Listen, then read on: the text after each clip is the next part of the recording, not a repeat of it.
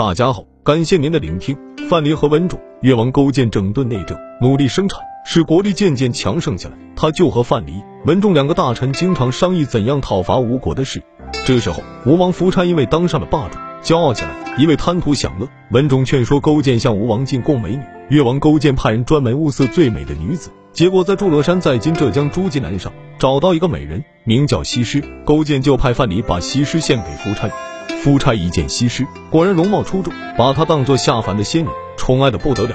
有一回，越国派文仲去跟吴王说，越国年成不好，闹了饥荒，向吴国借一万石粮，过了年归还。夫差看在西施的面上，当然答应了。转过年来，越国年成丰收，文仲把一万石粮亲自送还吴国。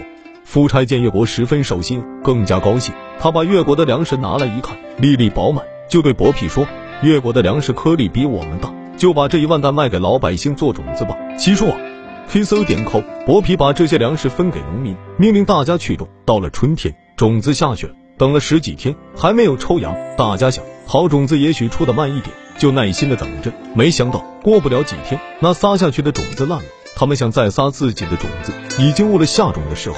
这一年，吴国闹了大饥荒，吴国的百姓很夫差，他们哪里想到这是文种的计策？那还给吴国的一万石粮。原来是经过蒸熟了又晒干的粮食，怎么还能抽芽呢？勾践听到吴国闹饥荒，就想趁机会发兵。文仲说还早着呢，一来吴国刚闹荒，国内并不空虚；二来还有个伍子胥在，不好办。勾践听了，觉得文仲的话有道理，就继续操练兵马，扩大军队。公元前四十四年，吴王夫差要去打齐国，伍子胥急忙去见夫差，说：“我听说勾践卧薪尝胆，跟百姓同甘共苦。”看样子一定要想报吴国的仇，不除掉他总是个后患。希望大王先去灭了越国。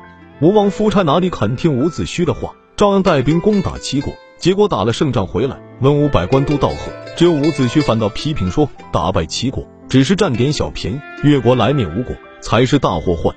这样一来，夫差越来越讨厌伍子胥，再加上伯嚭在背后尽说伍子胥坏话，夫差给伍子胥送去一口宝剑，逼他自杀。伍子胥临死的时候，气愤地对使者说：“把我的眼珠挖去，放在吴国东门，让我看看勾践是怎样打进来的。”夫差杀了伍子胥，任命伯嚭做了太宰。公元前四十二年，吴王夫差约会鲁哀公、晋定公等在黄池今河南封丘县西南会盟，把精兵都带走了，只留了一些老弱残兵。等夫差从黄池得意洋洋的回来，越王勾践已经率领大军攻进了吴国国都姑苏。吴国士兵远道回来，已经够累了，加上越军都是经过多年训练的，士气旺盛。两下一交手，吴军被打得大败。夫差莫奈何，只好派伯嚭去向勾践求和。勾践和范蠡一商量，决定暂时答应讲和，退兵回去。公元前四百七十五年，越王勾践做好了充分准备，大规模的进攻吴国。吴国接连打了败仗，越军把吴都包围了两年。夫差被逼得走投无路，说：“我没有面目见伍子胥。”说着就用衣服遮住自己的脸，自杀了。越王勾践灭了吴国，坐在夫差原来坐的朝堂里。范蠡、文种和别的官员都来朝见他。吴国的太宰伯嚭也站在那里等着受封。他认为自己帮了勾践不少忙了。勾践对伯嚭说：“你是吴国的大臣，我不敢收你做臣子，你还是去陪伴你的国君吧。”伯嚭垂头丧气地退了出去。勾践派人追上去，把他杀了。勾践灭了吴国，又带着大军渡过淮河，在徐州约会中原诸侯。周天子也派使臣送鸡肉给勾践。打这以后，越国的兵马横行在江淮一带，诸侯都承认他是霸主。勾践得胜回国，开了个庆功大会，大赏功臣，可就少了个范蠡。传说他带着西施隐姓埋名跑到别国去了。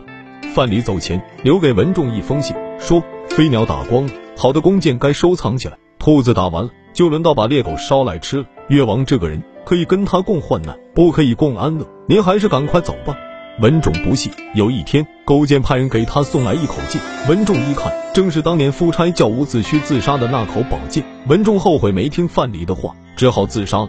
吴越争霸已经是春秋时期的一个尾声。随着社会生产力的发展和奴隶起义的不断爆发，奴隶社会渐渐瓦解。到了公元前四百七十五年，进入战国时期，我国的封建社会是从那个时候算起的。感谢您的收听关注，下回更精彩。